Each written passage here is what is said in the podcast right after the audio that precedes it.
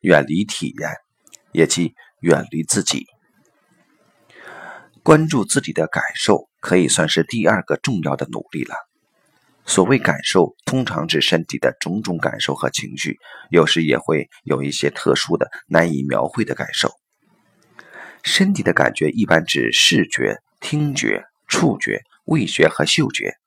其中对多数人而言比较重要的是视觉和听觉。所以，很多练习，包括本文一开始提到的练习，都强调要来访者表达看到了什么或听到了什么。而情绪、其他身体感觉或一些难以描述的感觉，就可以用感受到什么来表达。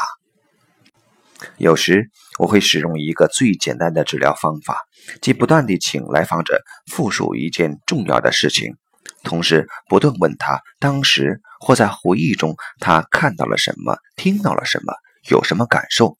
复述一遍，再复述一遍，再复述一遍。这个简单的办法之所以有治疗效果，是因为它可以帮助来访者和这个事件带给他的所有体验取得链接，尤其是一些事发时被他的头脑排斥的体验或被他忽略的体验。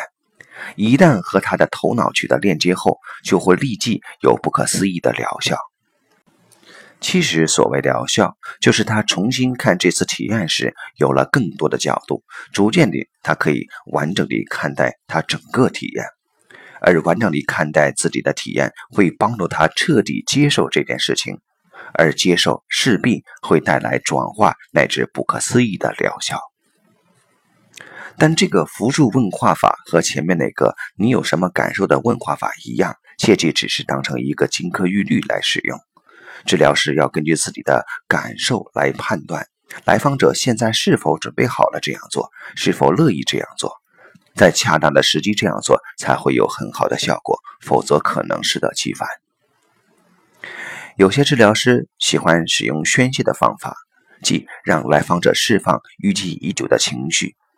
使用这种方法时，有一种认识是，负面情绪累积多了对人不好，需要释放。这种将情绪分成好和不好的二分法，本身就是一种限制性的理念。在我看来，宣泄并不是最重要的事情，最重要的是通过宣泄，来访者和被自己一直忽略的情绪取得了一个链接，